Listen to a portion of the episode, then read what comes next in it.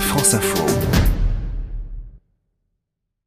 Bonjour Dimitri Beck. Bonjour Mathéo, bonjour à tous. Directeur de la photo de Polka, le magazine de photojournalisme partenaire de ce rendez-vous Les photos de la semaine sur France Info. Cette semaine, euh, c'est la photo d'un baiser qui nous intéresse. Un baiser d'Amérique, un baiser venu d'Amérique. On connaît le baiser de l'hôtel de ville à Paris de Robert Doisneau, mythique, mais cette semaine, c'est le baiser de la mairie de Chicago, historique et politique celui-ci.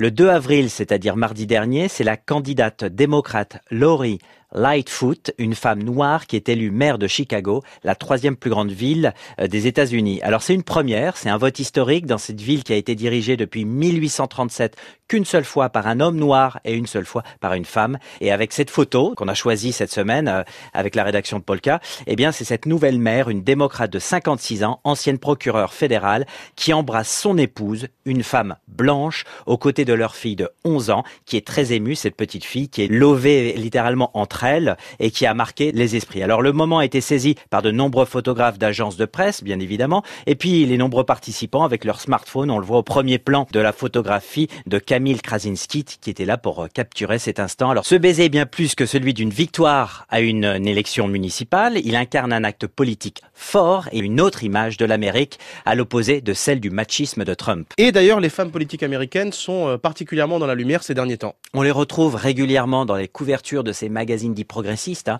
que ce soit euh, Vanity Fair, mais également Rolling Stone, avec ce titre Women Shaping the Future, ces femmes qui font euh, l'avenir du, pays avec cette diversité culturelle. Il y a des femmes noires, latino, une avec un voile, mais celle qui incarne l'avenir, c'est Alexandria Ocasio-Cortez, donc euh, la plus jeune élue au Congrès américain. Alors voilà, là on a une première femme avec ce baiser qui est ouvertement lesbienne devenir maire d'une grande ville américaine. Ça, c'était un signe fort, mais il faut pas oublier aussi rappeler que ce jour-là, euh, une autre femme lesbienne a remporté la mairie de Madison dans le Wisconsin. Ce baiser rompt avec l'image traditionnelle de l'homme politique qui embrasse sa femme ou sa première dame. D'ailleurs, ça a souvent fait causer en France quand Macron a embrassé Brigitte, son épouse. Voilà, avec cette différence d'âge, la différence fait causer, fait toujours réagir et on sent bien qu'on est dans un changement de société. Ce baiser est à l'image hein, du changement que Laurie Lightfoot incarne. Laurie Lightfoot a fait campagne avec un programme progressiste en promettant de réduire les inégalités sociales et raciales. En images et à travers cette photographie-là, elle incarne tout ça. Alors elle était peu connue du grand public euh, au, moment de,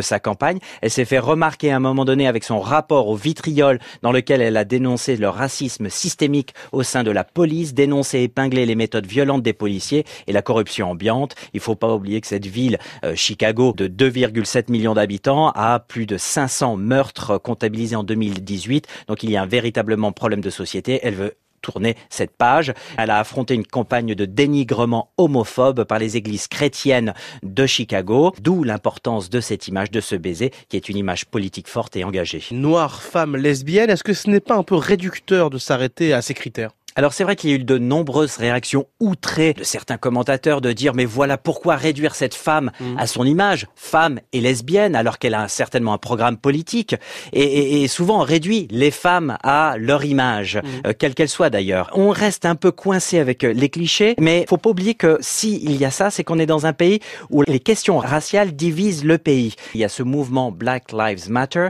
c'est-à-dire toutes les violences à l'encontre des Noirs, de civils, même de, de jeunes qui ont été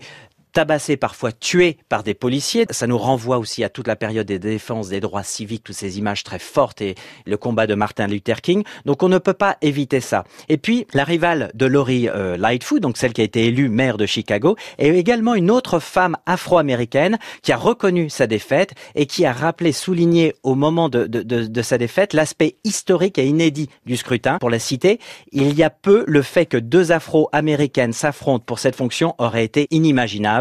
Et pour terminer, ben, Le Monde a, cité, euh, a repris euh, une citation que Lori Lightfoot, donc la nouvelle maire de Chicago, a, faite à, ce moment-là, au moment de sa victoire. C'est cette élection prouve que Chicago est une ville où peu importe la couleur de ta peau ou la personne que tu aimes, tant que tu aimes de tout ton cœur. Et c'est exactement ce que la photo de ce baiser symbolise. Merci Dimitri Beck. Polka numéro 45 est toujours en kiosque.